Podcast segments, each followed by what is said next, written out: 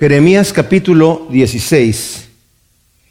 Em, estamos no al final del ministerio del profeta Jeremías, pero estamos, digamos, a la mitad del ministerio del profeta Jeremías. Eh, es muy probable que esta profecía está siendo dada en, en, la, en la época en donde ya el rey Josías murió.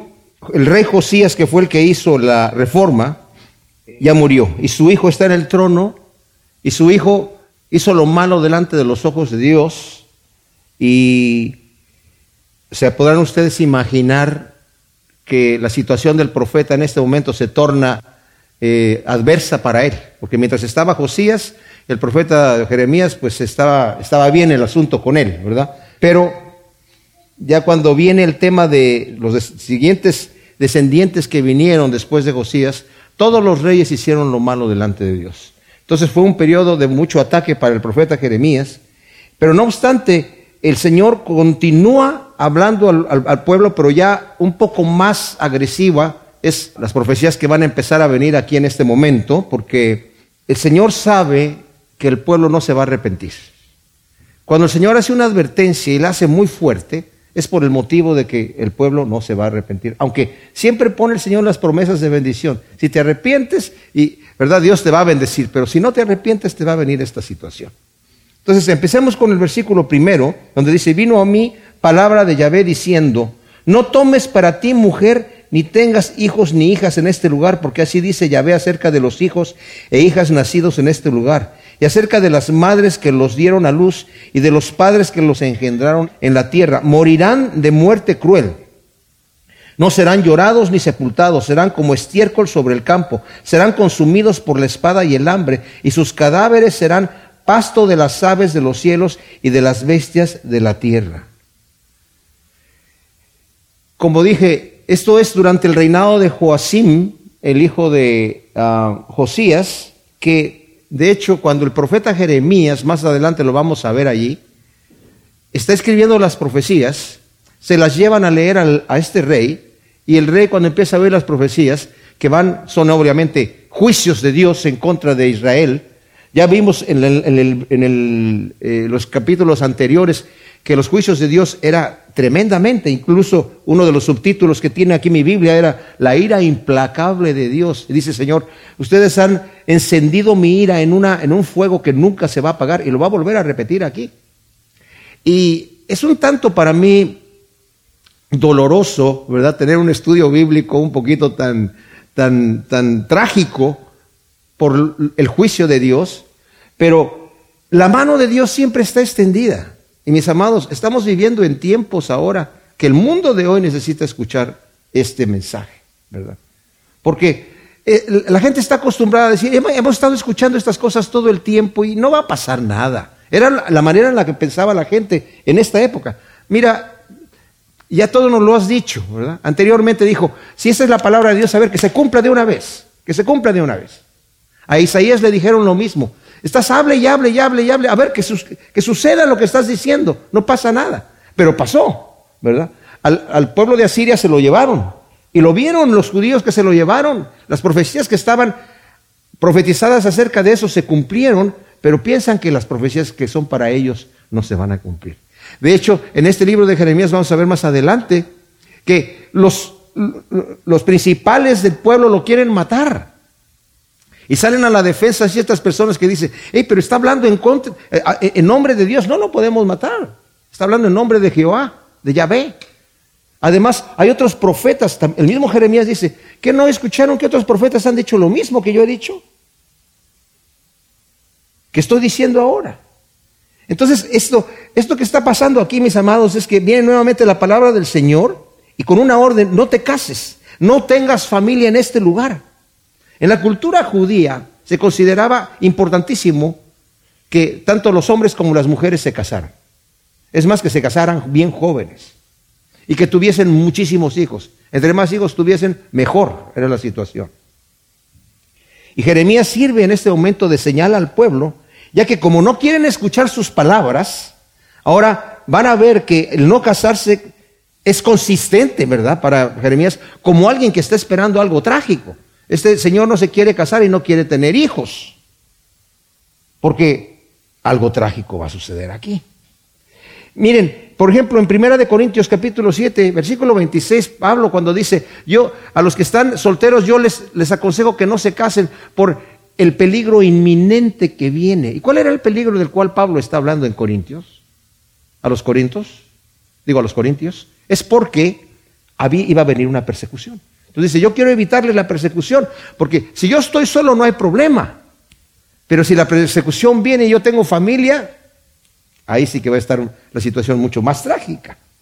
Entonces, como no lo quieren escuchar, y dice el Señor, no tengas para ti mujer ni tengas hijos ni hijos en este lugar, porque así dice Yahvé acerca de los hijos y de las hijas nacidos en este lugar, y acerca de las madres que, lo que dieron a luz, y de los padres que los engendraron en esta tierra. O sea, está hablando a las, a las madres y a los padres que han engendrado sus hijos, que en este momento están felices y contentos porque tienen una gran prole, ¿verdad? Morirán de muerte cruel no serán llorados ni sepultados, serán como estiércol sobre el campo, serán consumidos por la espada y el hambre, y sus cadáveres serán pasto de las aves de los cielos y de las bestias de la tierra. Aquí Yahvé predice a los padres que engendraron y a las madres que dieron a luz que sus hijos van a morir todos de muerte cruel. Unos por peste, otros por hambre y otros por la espada. Cuando vinieron los caldeos y rodearon la ciudad para tomarla, estuvieron como año y medio rodeando la ciudad y no tenían que comer. Se estaban comiendo unos a otros dentro de la ciudad. Era una cosa tremenda, ¿verdad? Y dice, van a ser los muertos, van a ser tanto que van a quedar sin sepultura. Van a quedar como pasto para las aves de los cielos que se van a comer la carroña de los cadáveres y para las bestias del campo que también se lo van a comer. Jeremías debe mantenerse soltero, como dije, como una señal, ya que, imagínense ustedes, ya que la muerte de cada hijo es una muerte más para los padres.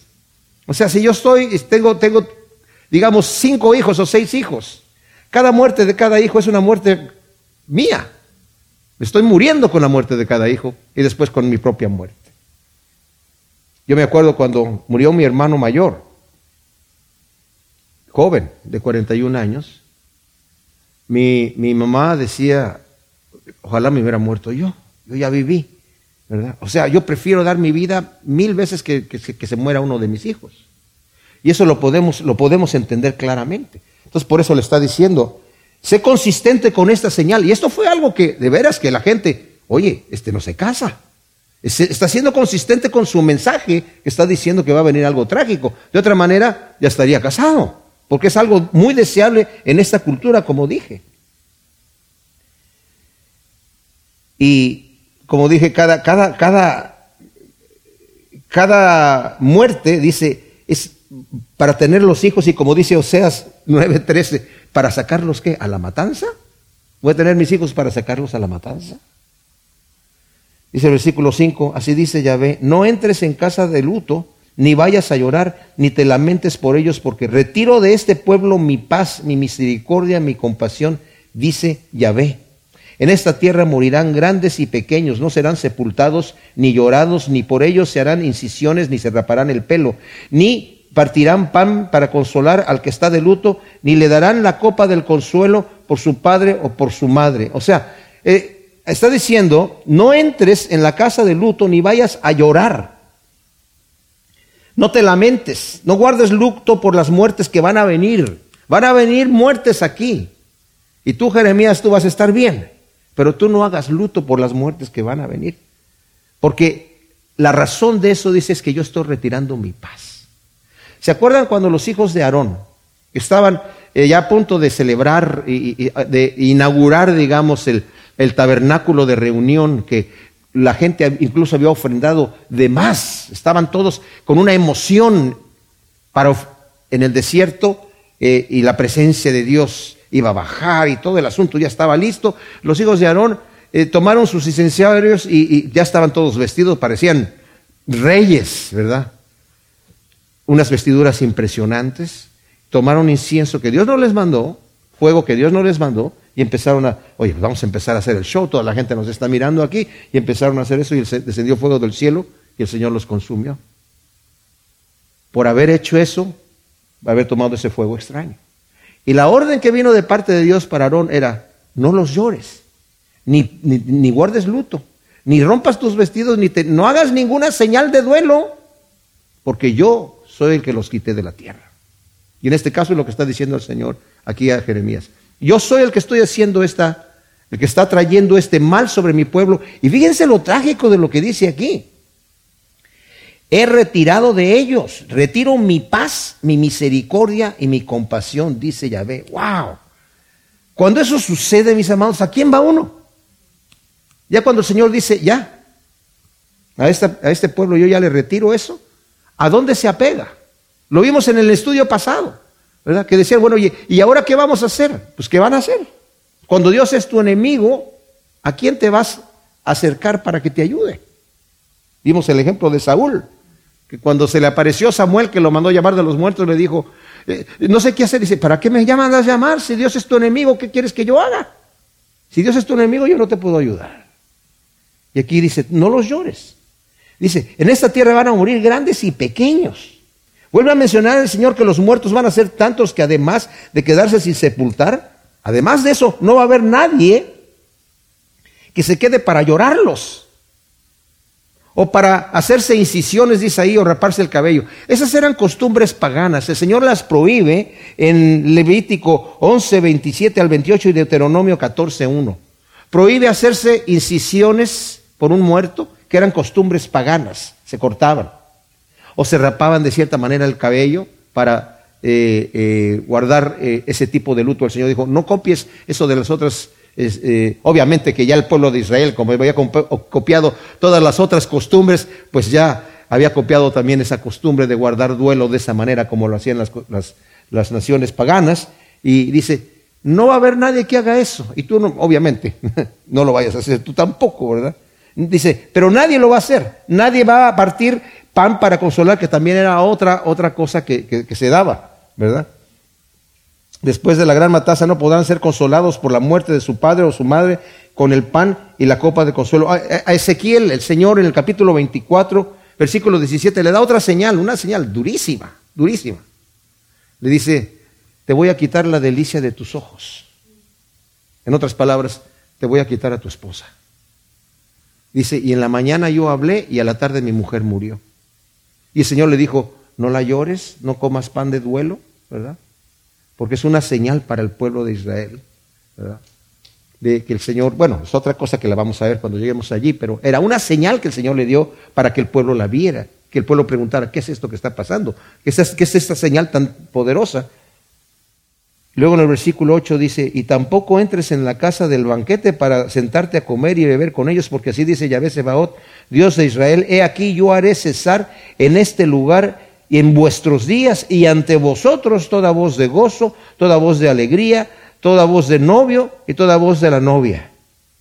Nuevamente, el pueblo estaba confiado, aquí no va a pasar nada, aquí las cosas siguen como siguen, igual, y ya nos han dicho, a, a Isaías le dijeron, oye ya, da, da, da, nos estás hablando como si fuéramos niños chiquitos, repitiendo las mismas palabras, ¿qué no, qué no crees que ya las escuchamos? Y con Jeremías la situación estaba todavía un poquito más, más eh, caótica, porque había muchísimos profetas falsos. De hecho, en el estudio pasado, el mismo Jeremías le dice al Señor, oye Señor, pero es que tienen profetas que les hablan otra cosa en el nombre tuyo. Y el Señor le dice, a esos profetas yo no los envié. Y esos profetas, todo lo que tú estás profetizando, todo el mal que tú estás profetizando, le van a venir a ellos. Ellos mismos lo van a sufrir porque yo no les hablé que hablaran de ese tipo de paz, pero era lo que era, lo que era de moda hacer. Y hoy, en nuestros días, mis amados, la gente cree lo que quiere creer, porque no cree la verdad de lo que la Biblia habla. Incluso este, este domingo vamos a ver que ahora la verdad es relativa, hoy en día, para mucha gente. Bueno, eso es lo que tú crees, pero yo no lo creo. Eso tal vez es verdad para ti, pero no es verdad para mí.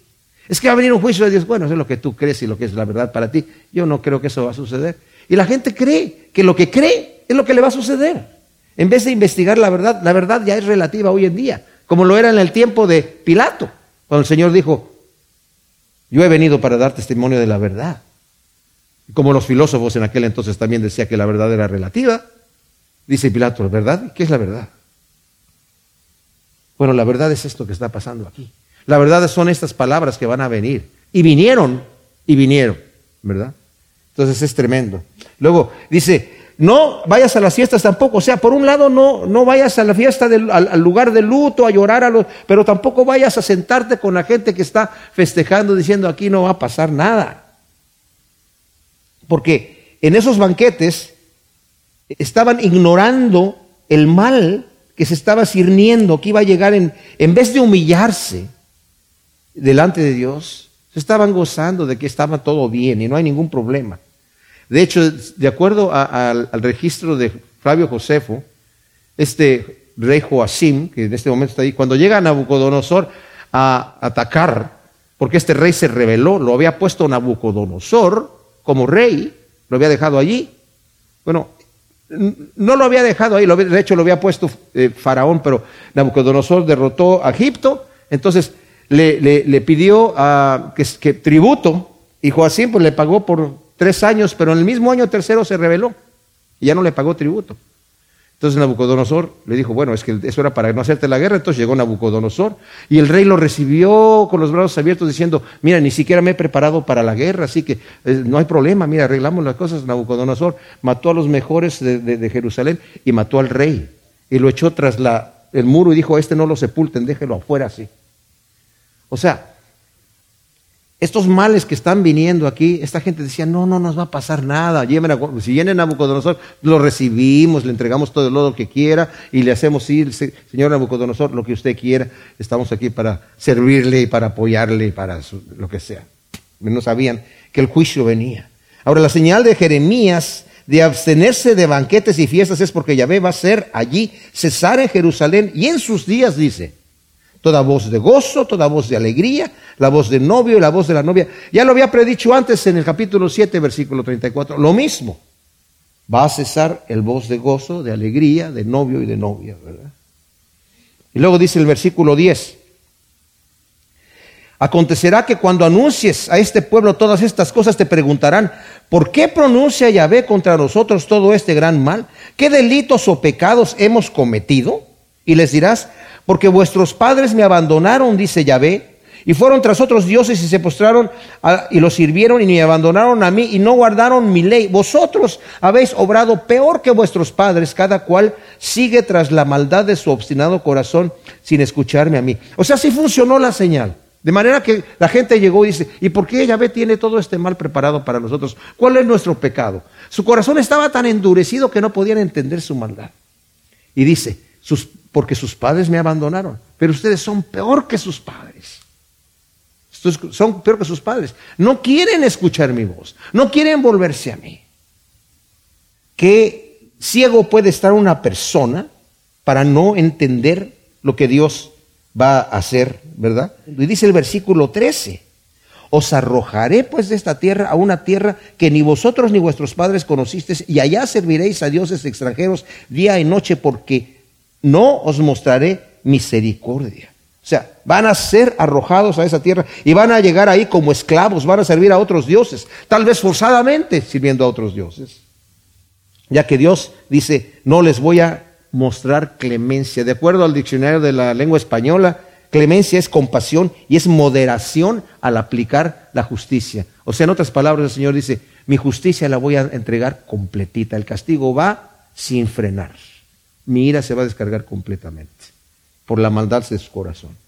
Luego el versículo 14 dice, he aquí vienen días, dice Yahvé, en que no se dirá más, vive Yahvé que sacó a los hijos de Israel de la tierra de Egipto, sino vive Yahvé que sacó a los hijos de Israel de la tierra del norte y de todas las tierras a donde los había arrojado, porque los haré volver a su tierra, la cual di a sus padres. Estos versículos son un paréntesis escatológico aquí, o sea, es un paréntesis de lo que va a suceder en el futuro. Y esto quiere decir que Dios promete sacar a los hijos de Israel de Babilonia y traerlos nuevamente a Palestina. La razón por la cual ya no se dirá vive Yahvé que sacó a los hijos de Israel de la tierra de Egipto, sino vive Yahvé que sacó a los hijos de Israel de la tierra del norte y de los lugares a donde los había echado, es porque su esclavitud en Babilonia va a ser más pesada que la de Egipto. Y sus capataces van a ser más crueles y sus vidas van a ser más amargas. En Egipto eran siervos útiles, en Babilonia van a ser cautivos aborrecidos.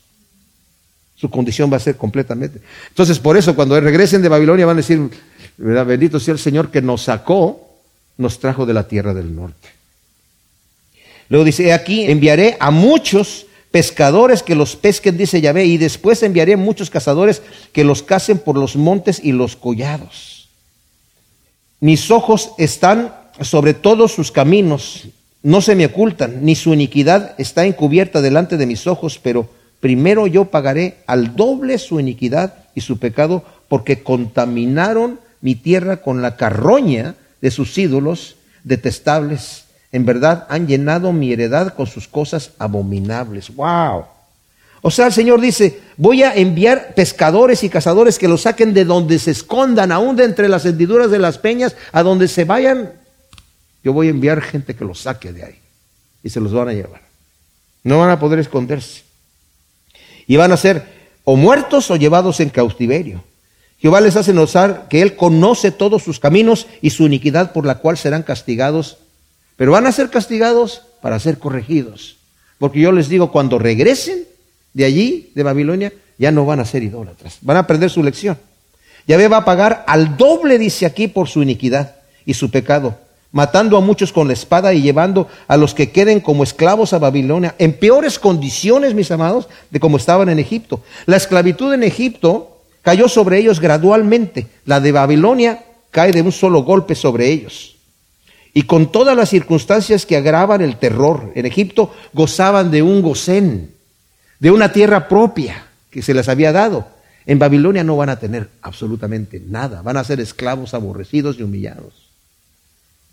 Y luego dice el versículo 19, oh Yahvé, fuerza mía y fortaleza mía, mi refugio en tiempo de angustia. A ti vendrán las naciones desde los extremos de la tierra diciendo nuestros padres no heredaron más que mentira, vanidad y cosas que no en las que no hay provecho. ¿Acaso el hombre se fabrica dioses? Pues esos no son dioses. Jeremías se consuela al saber que después del terrible castigo que vendrá sobre Israel, Dios ha prometido traerlos de nuevo, de regreso a Palestina, curados de su inclinación a la idolatría, y aún van a venir las naciones de los gentiles eh, confesando la necedad de haberse fabricado dioses que no son más que mentira y vanidad. O sea, todo esto va a tener el propósito que Dios quiere que suceda. Al principio el Señor, la advertencia de Dios era para bien y ahora tiene que hacer esto para corregirlos y para moldearlos, ¿verdad? Y va a regresar un remanente solamente, pero va a regresar un remanente en donde ya no van a tener estos problemas de la idolatría. Se va a curar eso por completo. Y al final dice el versículo 21, por tanto, he aquí esta vez les mostraré, les mostraré mi poder y mi fortaleza y sabrán que mi nombre es Yahvé. O sea, él promete mostrar su salvación tanto a judíos como a gentiles. En otras palabras, el Evangelio, la buena nueva. Hay un plan perfecto de Dios en todo esto, mis amados. En el capítulo 17 de Jeremías, Continúa nuevamente, el Señor está como, bueno, la palabra de Dios que viene a, Jeremías está como intercalando el juicio de Dios con las promesas de restauración y también con la oportunidad todavía de arrepentimiento. Estas cosas vienen continuamente y se mezclan una con la otra. O sea, viene el juicio, se profetiza el juicio, pero también se profetiza la restauración. Y todavía, antes de que llegue el juicio, se da la oportunidad para el arrepentimiento, para que el Señor retire su mano. Hay muchas escrituras, mis amados, no tendríamos tiempo ni siquiera de considerarlas en este momento, donde el Señor promete una bendición y dice, pero si tú no guardas esto, siempre son, condicionales, yo esa bendición que te prometí, te la voy a quitar. O promete una maldición. Dice, pero si te arrepientes, me voy a arrepentir yo del mal que voy a hacer contigo. Entonces siempre está esa oportunidad. El brazo de Dios siempre está extendido. Y mientras esté extendido, hay oportunidad para el hombre pecador. Como hemos visto en otras ocasiones, estamos en el capítulo 17 ahora, pero no hay división de capítulos en esta palabra que continúa desde el capítulo 16, continúa hablando aquí el Señor hasta el final del capítulo 17, ¿verdad? Dice, el pecado de Judá está escrito con cincel de hierro, con punta de diamante está grabado en la tabla de su corazón, en los cuernos de sus altares, para memoria de sus hijos, son sus altares y sus aceras. junto a árboles frondosos sobre los altos collados. Yahvé acusa a Israel de lo arraigado que están los pecados en ellos. Dice, están grabados de, con un cincel de hierro, con punta de diamante en los corazones de piedra. Los corazones completamente endurecidos, está grabado el, pecado, dice allí. Dice, y todavía están en los cuernos de sus altares, en donde hacen sus libaciones y sus sacrificios a los ídolos, a los que en realidad, como dice Pablo, el que sacrifica a los ídolos le sacrifica a los demonios. Y eran lo que hacían. Y luego el versículo 2 es tremendo, dice, para memoria de sus hijos son sus altares y sus aceras, junto a árboles frondosos sobre los altos collados. ¿Saben? Eh, eh, eh, las aceras eran, árboles, eran como, digamos, como estatuas del falo, ¿verdad? Del miembro viril, en donde tenían ahí también sus orgías. ¿Se imaginan? Esta gente está llevando sus hijos a estas cosas. Y los hijos que están observando todas esas cosas, todas esas perversiones, van a crecer más perversos. Por eso es que en el capítulo anterior vimos, sus padres me dejaron y se fueron tras los ídolos y ustedes fueron peores que sus padres. Y cada generación era peor que la que seguía porque obviamente no solamente se estaba multiplicando la maldad, sino que los hijos estaban viendo toda esa perversión y la copiaban. Y la copiaban todavía más mal. Por eso vemos que de repente viene un rey y dice, y no había otro rey peor que, los, eh, eh, de los anteriores. Y luego viene otro aún peor y aún peor y aún peor. ¡Wow! Y es tremendo. Aquí es en donde vemos es que se cumple esa palabra que el Señor dice, que el Señor va a maldecir hasta la tercera y cuarta generación. No es que el Señor diga, yo voy a maldecir a a tu, a tu hijo, a tu nieto y a tu bisnieto y a tu tataranieto porque tú pecaste. No, los hijos no heredan el pecado del padre. Pero la consecuencia del pecado, lo que ven en la casa, los ejemplos que ven de mí, de mi esposa, mis hijos, los van a heredar, para bien o para mal, ¿verdad? Eso es lo que sucede. No siempre copian las cosas buenas, pero siempre van a copiar las cosas malas. Es más fácil copiar el mal que copiar la virtud. Sobre mi monte del campo entregaré al saqueo tus riquezas y tesoros. Por el pecado de tus lugares altos en todo tu territorio, tú misma serás privada de la herencia que te di. En una tierra que no conoces, te haré esclavo de tus enemigos, porque habéis encendido mi ira, fíjense que dice aquí, en un fuego que arderá perpetuamente. O sea, se pasaron de la raya, se pasaron completamente de la raya. Y Dios entregará a Jerusalén, dice, al monte santo. O sea, eso se refiere a toda Jerusalén, el monte Sión. Porque toda la ciudad, como vemos que lo describe la Biblia, y es como está hoy en día, está sentada sobre un monte, ¿verdad? La va a entregar al saqueo, los enemigos van a llevarse todo lo deseable y todo lo que quede lo van a destruir. Serán además llevados a Babilonia, a una tierra que dice que no conocen, ni la conocían, como esclavos por haber encendido la ira de Yahvé de esta manera terrible. Luego el versículo 5 dice, así dice Yahvé, maldito quien confía en el hombre y se apoya en un brazo de carne, apartando su corazón de Yahvé, será como retama en el desierto y no verá eh, eh, el bien cuando viene el bien, sino que habitará en lugares secos en el desierto en tierra salitrosa y deshabitada. Y, esto, aquí el Señor advierte, dice, maldito el hombre que confía en el hombre y se apoya en el brazo de carne, ya sea el brazo de otro o en el propio, ¿verdad? Y dice, y es que eso hace apartar el corazón de Dios. Escuché a alguien que dijo, este, tú no puedes confiar en el brazo de carne y por lo tanto no confíes en el tuyo propio, porque también es de carne. Dice, si confías en esas cosas, dice el Señor, yo voy a hacer que, te fallen. ¿Verdad? Vas a agarrar la caña y se te va a pasar por la mano. Es exactamente lo que le pasó a Joacim, el hijo de Josías. Que, como dije anteriormente, empezó a, reinar y, Nabucodonosor le, dijo que, que, le pagara tributo, aunque lo puso Faraón como rey. Nabucodonosor derrotó a Faraón y le dijo a Joacim, ¿me pagas tributo? Le pagó. Pero en el tercer año de su reinado, Egipto dijo que iba a volver a salir a pelear contra Nabucodonosor. Entonces, este Joacim dijo, ah, entonces voy a dejar de pagar el tributo y me voy a pegar al rey de Egipto.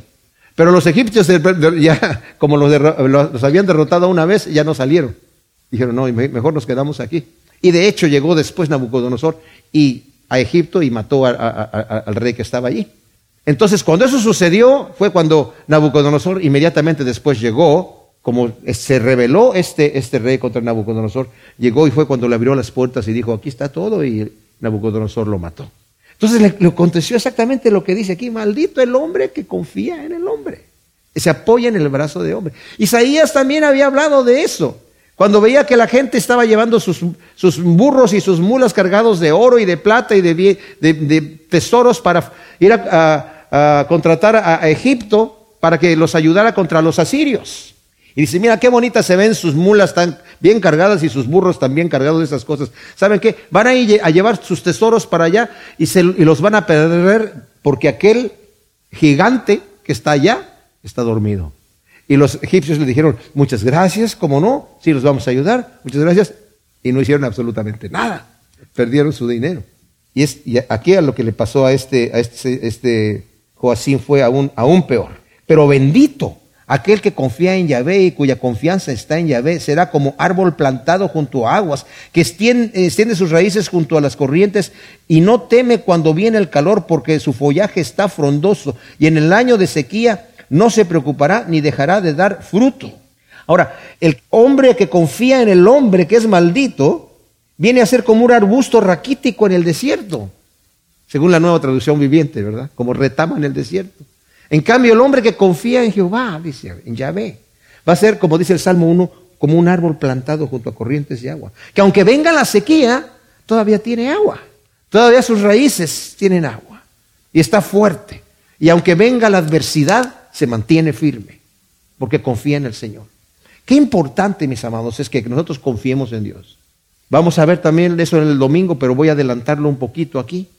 Cuando confiamos en Dios, no dependemos de, de las circunstancias para estar contentos o estar tristes, sino dependemos de lo que sabemos de Dios, de lo que le conocemos a Él. Cuando estamos afianzados en el Señor, cuando nuestra esperanza está puesta en Él, cuando sabemos que todas las cosas nos ayudan para bien, no depende nuestro estado de ánimo de los sentimientos ni de las circunstancias que nos rodean, sino de nuestra fe puesta en Jesucristo, de estar firmes con Él, sabiendo que pase lo que pase, estamos en la perfecta voluntad de Dios. Eso nos mantiene con el gozo del Señor, en cualquier circunstancia. Solamente así podemos estar gozosos en las tribulaciones. Luego dice el versículo 9, engañoso es el corazón, más que todas las cosas, incurable algunas versiones dicen perverso. ¿Quién lo conocerá? Yo, Yahvé, yo escudriño el corazón y sondeo los riñones para dar a cada uno conforme a su camino, conforme al fruto de sus obras. El que amontona riquezas injustas es como la perdiz que incuba lo que no puso, en la mitad de sus días las abandonará y ante su postimería será un necio. El corazón del hombre es engañoso y dice aquí, y más que todas las cosas. ¡Wow! O sea, no podemos confiar en lo que nosotros sentimos. Cuando se habla del corazón aquí, está refiriéndose a nuestros sentimientos, a lo que nosotros sentimos. Hay mucha gente que se deja llevar por sus sentimientos y ya no piensa, sino siente. Eso es un mal grave, porque no debemos guiarnos por nuestros sentimientos. Pero aún el razonamiento humano también es engañoso, porque la mente carnal no percibe las cosas de Dios, dice la Escritura, ni las puede entender porque se tiene que discernir espiritualmente. Nosotros los que hemos nacido de nuevo tenemos la mente de Cristo. Entonces, nuestro entendimiento, como dice Romanos 12, se va renovando con el conocimiento pleno que Dios nos está dando. De manera que los que son están en Cristo, nuevas criaturas son, todas las cosas son hechas nuevas. ¿Qué quiere decir eso? Que todas las cosas las vas a ver diferente bajo el lente de Dios y vas a entender perfectamente bien oh, ahora veo cómo son las situaciones. Yo antes estaba equivocado, antes le decía lo bueno malo y a lo malo bueno, pero ahora con esa renovación, entonces el Señor dice, yo conozco el corazón del hombre, yo sé lo que está en el corazón del hombre. Nosotros no nos conocemos a nosotros mismos, mis amados, no nos conocemos, pero Dios nos conoce perfectamente bien. Nosotros los podemos engañar, pero luego dice aquí también en el versículo 13, ¿verdad? Perdón, en el versículo 11, el que amontona riquezas injustas es como la perdiz que incuba lo que no puso. Ahora estaba yo leyendo un poquito acerca de la perdiz. Algunos comentaristas dicen, no, es que eh, la, perdiz no incuba lo que no puso. Ella también pone huevos. Sí, sí pone huevos. Pero a veces está incubando los que no puso tampoco. O se los lleva a su nido, ¿verdad? Los que no son de ella. Y también quiere decir esto, es el, que tiene riquezas injustas está, está poseyendo lo que no ganó. El Señor se lo va a quitar a la mitad de sus días. Y estaba nada más pensando, ¿verdad?, en estas cosas, cuando estaba viendo esto en, los em, criminales que de repente juntan mucho dinero y, lo meten dentro de un cuarto porque no, no, lo pueden ya depositar en el banco, ¿verdad? Eh, y están allí los paquetes de billetes de 100 dólares, pero si, sí los han visto ustedes, ¿no? Y, de repente los pierden a la mitad. O los pierden en una matanza, en, una, un tiroteo y se, acabó el asunto. ¿De qué les sirvió toda esa situación? Lo perdieron a la mitad de sus días. Y luego dice aquí, iba a ser un necio ante su postimería. Sus propios hijos le van a decir, este fue un necio. Además que están viviendo siempre como con temor y cuidándose la espalda. Es una situación terrible, ¿verdad? Pero bueno. El Señor aquí lo dice. Trono glorioso, excelso desde el principio, es el lugar de nuestro santuario. Oh Yahvé, esperanza de Israel, los que te abandonan serán avergonzados, los que te abandonan serán inscritos en el polvo, porque abandonaron a Yahvé, fuente de agua viva. Jeremías ora a Yahvé mencionando que el templo en Jerusalén es el trono del Rey Supremo, que es Dios, ya sea para interceder por el pueblo o para agravar el pecado del pueblo, ¿verdad? Para mostrarlo aún peor de cómo está, o sea, en su maldad como es. Pero Jeremías reconoce que Yahvé es la esperanza de Israel. No obstante, los que lo abandonan, dice, van a ser inscritos en el polvo, porque abandonaron a Yahvé, fuente de agua viva. Ya en el capítulo 2, ¿verdad? El versículo 13 dice, ustedes me han abandonado a mí y se han cavado a ustedes cisternas. Yo soy la fuente de agua viva y se han hecho cisternas rotas donde se está saliendo el agua.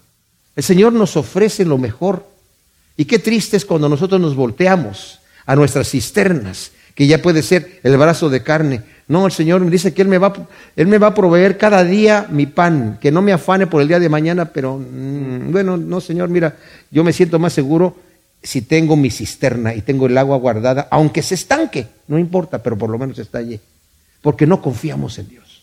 El Señor nos dice, mira, yo soy un manantial que estoy dando el agua todo el día, todo el tiempo. Confía en mí confía en mí.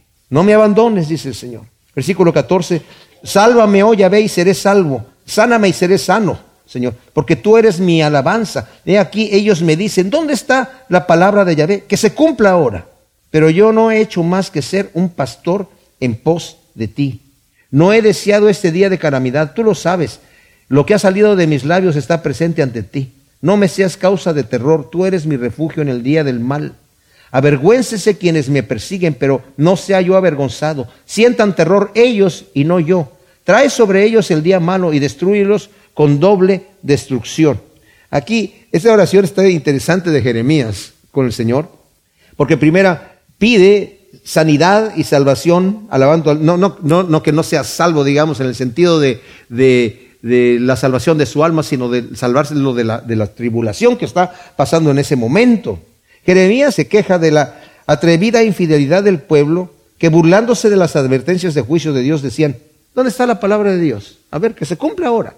¿La estás diciendo que va a venir el juicio, que venga ya pues. O sea, esa es una afrenta directamente a las cosas que Dios está diciendo. Como la gente de hoy en día, como lo dice Pedro. Dice, ya mi abuela y mi, bisabuela me hablaban de este asunto y ¿qué, ¿qué pasa? No pasa nada. Que Cristo viene, que Cristo viene, Cristo, ¿desde cuándo dicen que Cristo viene? Desde la época de los apóstoles y que no, ellos creían que iban a venir. Eso no pasa nada. Que se cumpla ahora. A ver si lo que estás diciendo es cierto que se cumpla ahora. Wow. Entonces Jeremías continúa en su oración su fidelidad. A, Isaías le dijeron lo mismo en el capítulo 5, versículo 19. A ver, tú no estás hablando tanto de esto. A ver, de una vez que venga el juicio de Dios. Dices que va a venir juicio, que venga. Pues, pues les llegó el juicio. Continúa su oración Jeremías y eh, su fidelidad en su ministerio, que a pesar de sufrir afrenta del pueblo, dice, yo no, no les he deseado el mal, yo he sido un pastor fiel que intercede por ellos. Dije que es interesante la oración de Jeremías porque en este momento dice, yo no les he deseado ningún mal, pero al final de su oración va a decir, págales al doble, Señor, por su maldad. o sea, no quiero, no quiero el mal para ellos, más bien quiero el doble mal para ellos. Pero, pero es por el ataque que tenían por él, ¿verdad? Porque dice, líbrame de mis perseguidores y, que ya ve que sea, tú seas mi causa de consuelo y no de terror, Señor. Yo me apego a ti.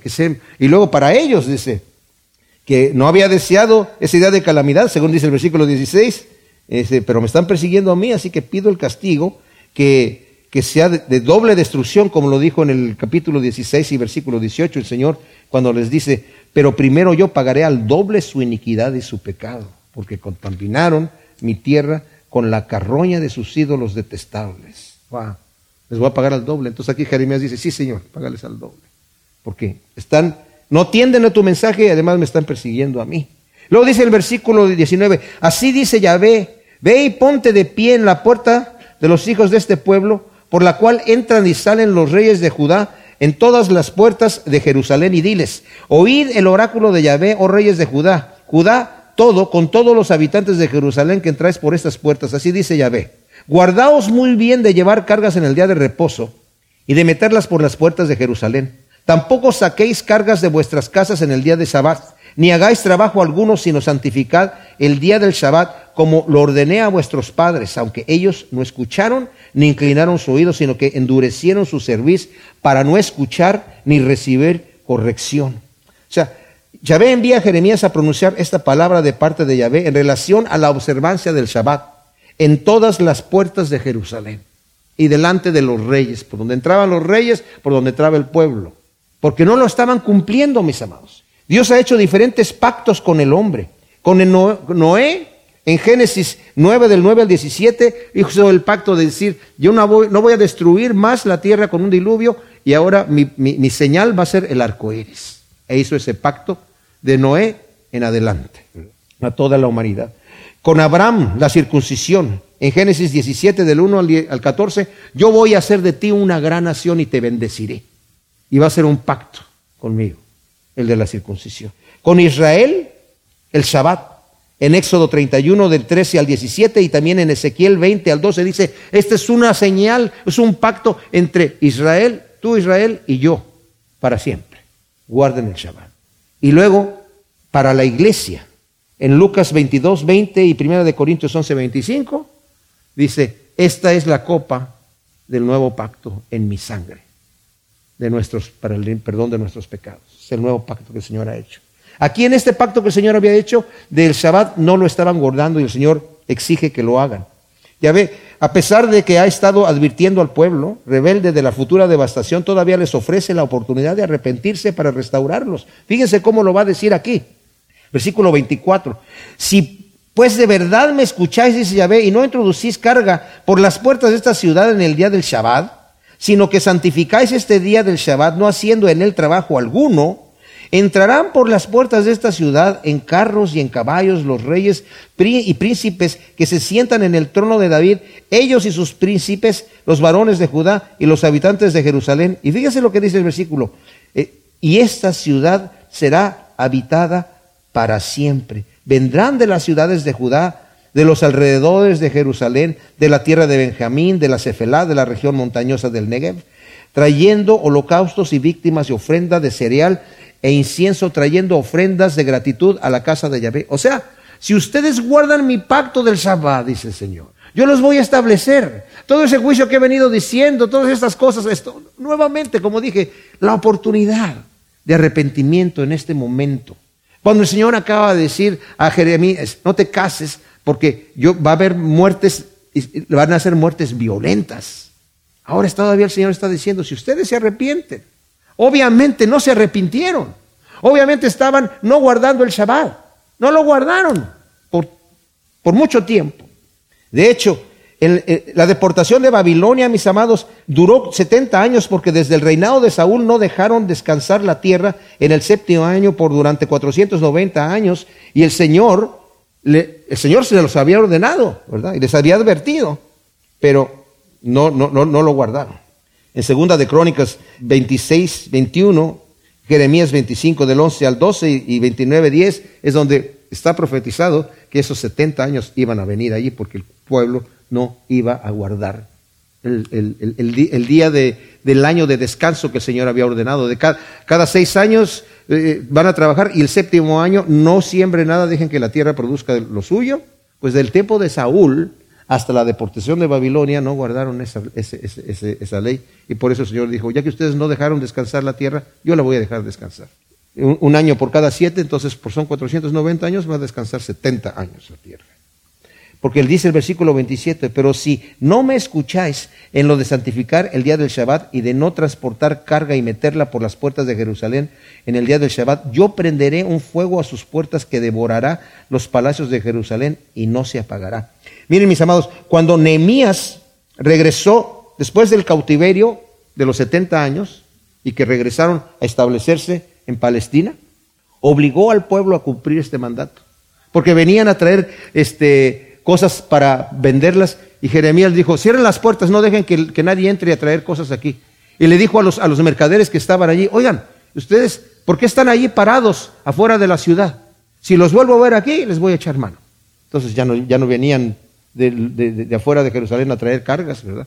Pero fue tan, eh, lo obligó por, justamente por esto, porque el juicio de Dios vino y fíjense lo que dice nuevamente el versículo 27. Si no escucháis en lo de santificar el día del Shabbat y de no transportar carga y meterla en las puertas de Jerusalén en el día del Shabbat, yo prenderé un fuego a sus puertas que devorará los palacios de Jerusalén y no se apagará. Y eso fue exactamente lo que hizo Nabucodonosor. Como vino tan enojado en, el segundo cautiverio por la rebelión de los reyes que él ponía y se, rebelaban contra él, dijo en este, este, este momento se completamente quedó devastada Jerusalén. Y lo va a decir aquí, lo dice la historia, pero lo dice también aquí la Biblia y lo dice también Flavio Josefo. Esos 70 años, nadie estuvo viviendo ahí en Jerusalén y en, toda la región de Judá. Estuvo desierta. Fue, como dijo el Señor, habitación para chacales y para las bestias del campo. No va a haber nadie ahí, porque estaba todo devastado, estaba, era puras cenizas. Al día de hoy uno puede ir a las excavaciones y está en donde estaba eh, la, construcción de esa época, ¿verdad? Y es toda una capa de ceniza por el juicio de Dios. Qué triste cuando la gente no quiere escuchar las advertencias de Dios. Dios no quiere estas cosas. Dios quiere nuestra bendición. Dios quiere lo mejor. Pero si no escuchamos la voz de Dios, tiene que venir la corrección o el castigo. Gracias Señor te damos por tu palabra. Te pedimos que siembres en nuestros corazones estas enseñanzas y que queden grabadas, Señor, allí, para que produzcan un fruto para vida eterna, en el nombre de Cristo Jesús. Amén.